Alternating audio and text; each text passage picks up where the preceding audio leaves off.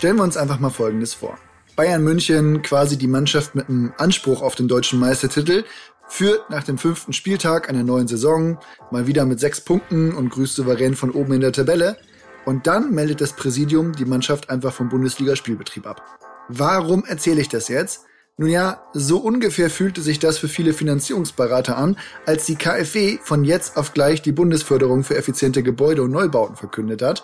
Und das nicht mit etwas Vorlauf oder so, nö, ab sofort. Was das bedeutet, warum es so ungewöhnlich ist und was man jetzt beachten sollte, das kläre ich heute mit Janina in dieser Folge Immobilien einfach machen, dem Urbio-Podcast. Mein Name ist Oliver und jetzt schauen wir uns das Trümmerfeld nach dem KfW-Beben mal genauer an.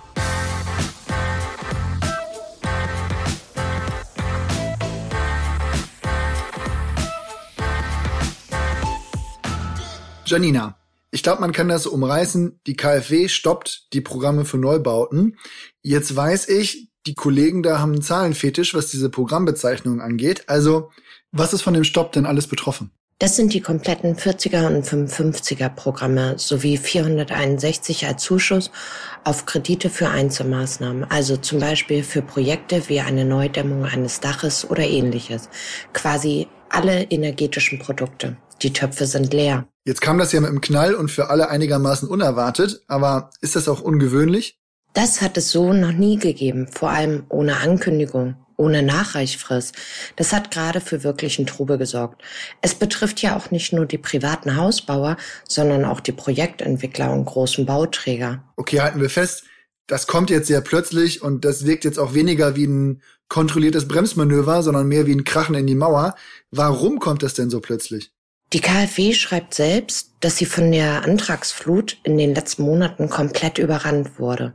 Viele Eigentümer haben angesichts explodierender Energiekosten wohl Maßnahmen geplant und so wurde ein Kreditvolumen in Höhe von 20 Milliarden Euro von November 2021 bis jetzt im Januar 2022 beantragt.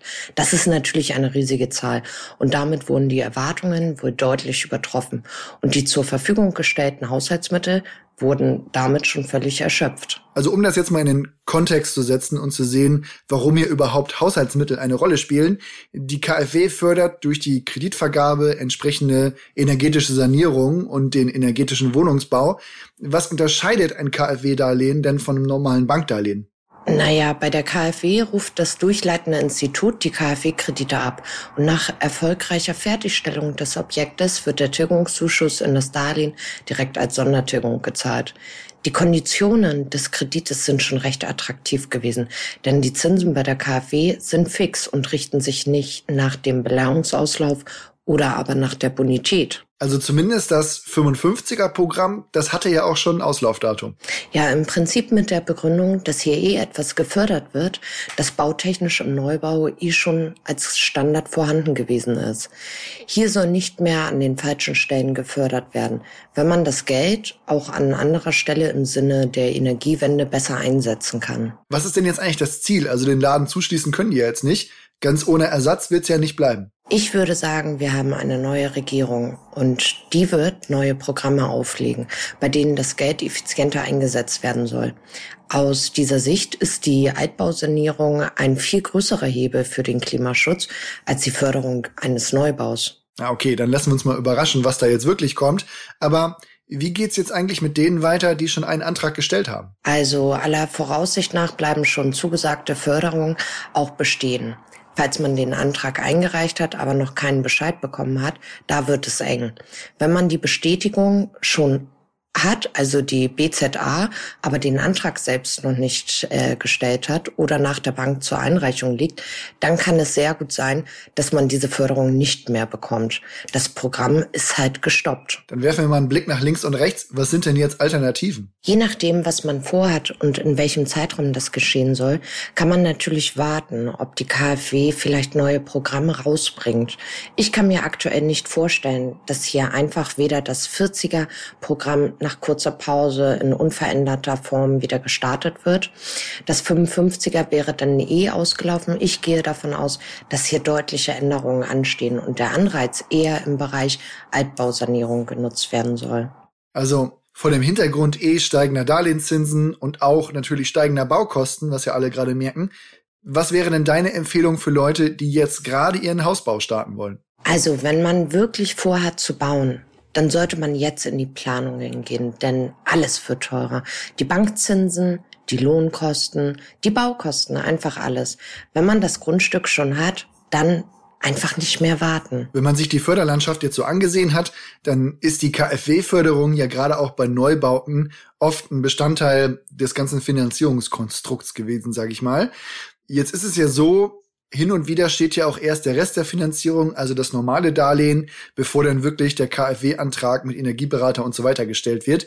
Wie geht man denn in solchen Konstellationen jetzt damit um? Also kann man das bisherige Darlehen, wenn man es unterschrieben hat, jetzt nochmal neu aufschnüren und die Summe erhöhen? Oder kann man den KfW-Bestandteil dann auch woanders finanzieren? Irgendeine Lösung muss einem da ja einfallen. Grundsätzlich muss man diese dann bei der Bank zu den banküblichen Konditionen beantragen. Schwierig wird es, wenn man die KfW-Mittel als Nachrangdarlehen beantragt hat, also im zweiten Rang im Grundbuch, wie zum Beispiel über eine Investitionsbank. Da wird es dann schon wirklich schwierig, weil da kann die Bank dann nicht einfach sagen, wir finanzieren es mit. Ich wollte ja eigentlich mit dir auch schon mal alle KfW-Programme aufgedröselt haben in diesem Podcast, Janina. Ich würde sagen, aus aktuellem Anlass verschieben wir das mal, bis dann alle Neuerungen auch bekannt gegeben worden sind und klar ist, wie dieser Teil der Förderkulisse in Zukunft aussieht. Aber schon mal vielen Dank, Janina. Ich habe kürzlich mal mit einem Vertriebsleiter in der Darlehensvermittlung einer, naja, großen deutschen Bank gesprochen und der sagte mir, wenn er neue Mitarbeiter fachlich auf die Schnelle mal bewerten will, dann stellt er gerne Fragen zu KfW-Programmen oder lässt sich die Höhe der einzelnen Förderungen und Zuschüsse erklären. Es sieht so aus, als würden hier bald alle etwas umlernen müssen. Daher halten wir euch natürlich auch auf dem Laufenden.